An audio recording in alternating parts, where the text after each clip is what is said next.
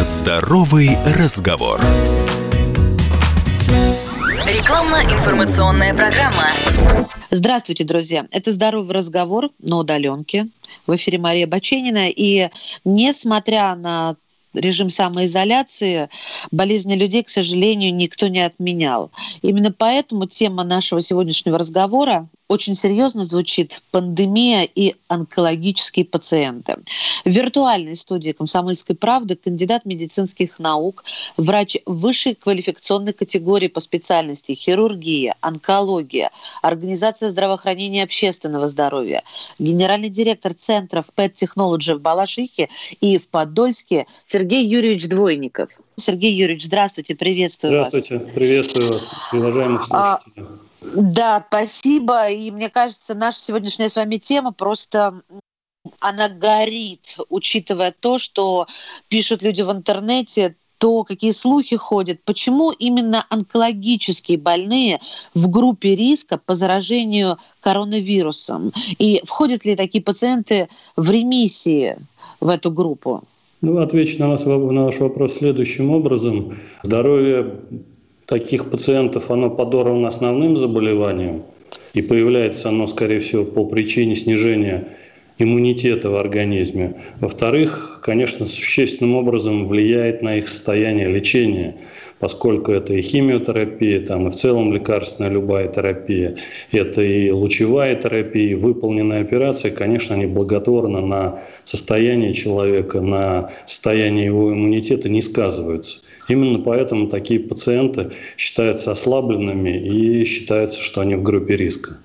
А вот те, которые находятся в ремиссии, Сергей Юрьевич, они тоже в группе риска? Но ведь э, болезнь, опять же, возникла на фоне нарушения иммунитета. Конечно, они тоже в группе риска.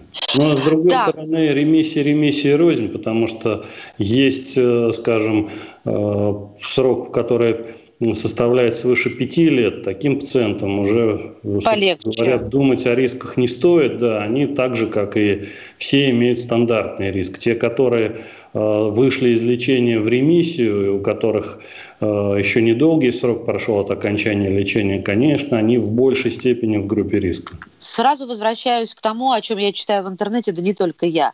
Первое. Трудности, с которыми встречаются онкобольные при получении лечения и диагностики вот в нынешней ситуации коронавируса, пандемии, э, самоизоляции и так далее. То есть вот самые главные трудности... Могу вам сказать следующее, что да, некоторые трудности действительно есть, связаны они с тем, что очень многие учреждения здравоохранения, в том числе и те, которые занимались первичной диагностикой, приемом таких пациентов, направлением в другие учреждения, они перестраивают свою работу в связи с вирусом.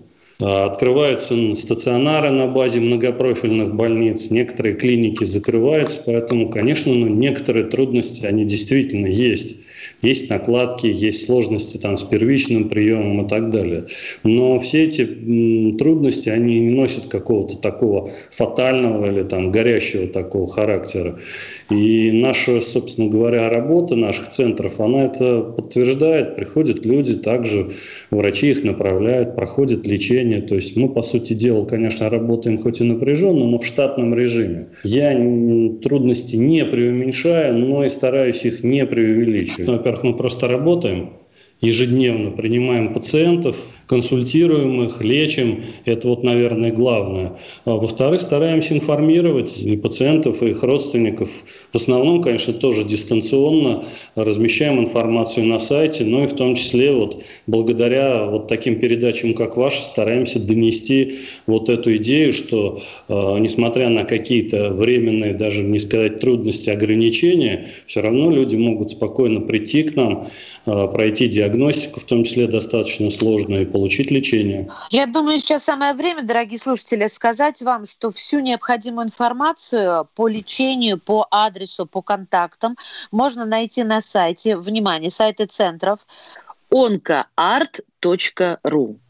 oncoart.ru Так, я продолжаю задавать вопросы. У нас в эфире кандидат медицинских наук, врач высшей квалификационной категории по специальностям хирургия, онкология, организация здравоохранения и общественного здоровья, генеральный директор Центра Pet Technology в Балашихе и Подольске Сергей Юрьевич Двойников. И вот какой вопрос. Есть разговоры, я их слышала, что стоит отложить лечение. Вот что касается онкобольных, Сергей Юрьевич, стоит ли откладывать лечение, операции, плановые осмотры? Или что-то стоит, а что-то нет?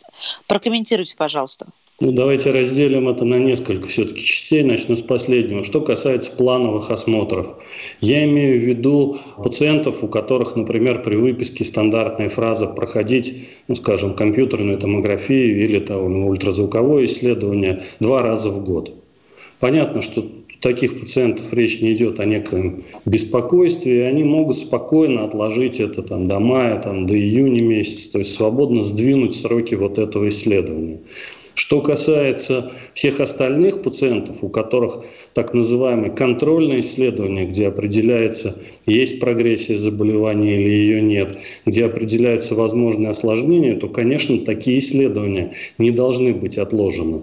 И мы стараемся сделать абсолютно все, поскольку ну, один из таких серьезных методов в наших руках – это позитронно-эмиссионная э, томография, совмещенная с компьютерной томографией.